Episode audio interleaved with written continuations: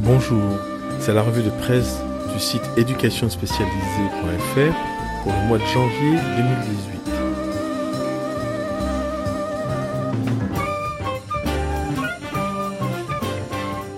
Ce mois-ci, je souhaite pointer tout d'abord sur une émission de Arte Radio, c'est l'occasion de découvrir cette radio, qui s'appelle Polygame malgré moi.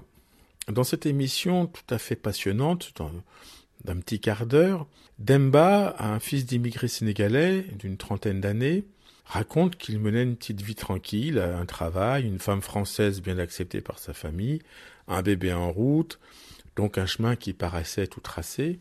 Sauf que il avait oublié un détail, la promesse faite par ses parents à un oncle alors qu'il était enfant de marier Demba à la fille de cet oncle. On a toute son enfance raconté ça à Demba, mais lui, oh, on verra plus tard, on verra plus tard, on verra plus tard, et puis il avait oublié. Sauf que son père, quand il arrive euh, vers euh, la trentaine, dit à Demba, ben maintenant, pour éviter le déshonneur au village, il faut que tu épouses ta cousine. Ce n'est pas possible autrement. C'est une promesse qui est faite à ton oncle. Et ton oncle est mort maintenant et une promesse faite à un mort, c'est sacré. Et ce qui est intéressant, c'est que Demba est strictement incapable de dire non à son père. Et il est embarqué au Sénégal, il pense pouvoir dire non à sa cousine et lui expliquer. En fait, il, revient marié.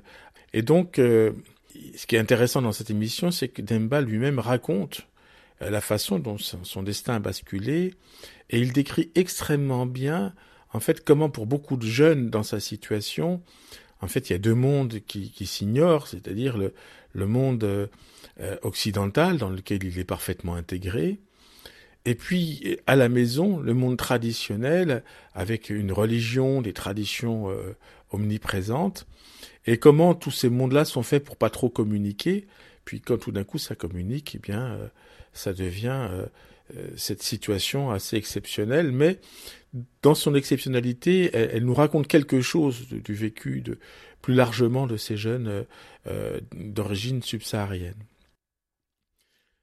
Par contre, pour toutes les revues de presse du mois de janvier 2018, il est beaucoup plus question en fait des institutions et notamment des institutions malades.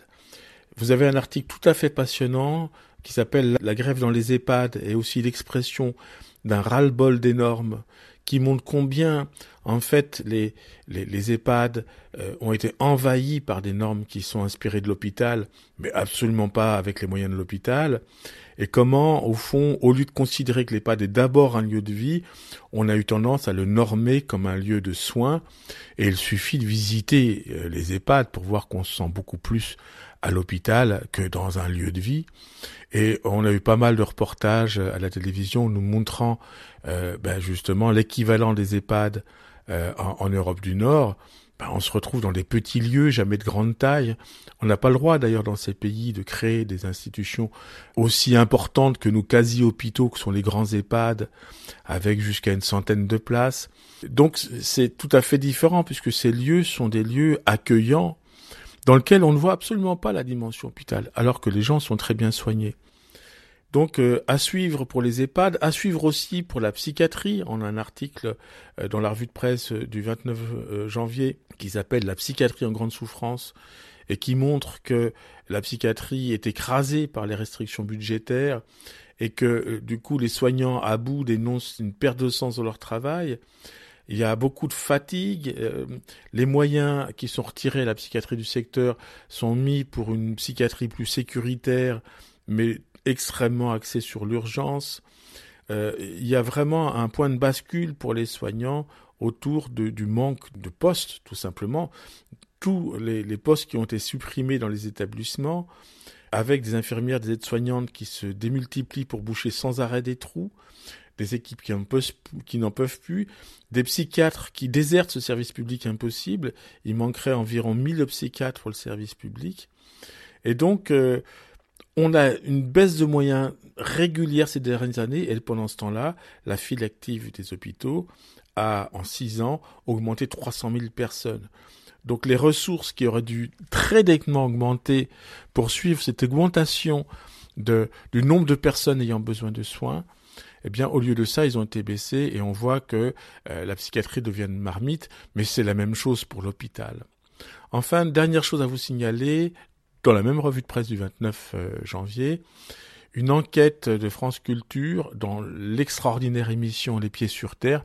Il faut vraiment, s'il y a une émission de radio importante actuellement en France, c'est vraiment l'émission Les Pieds sur Terre sur France Culture.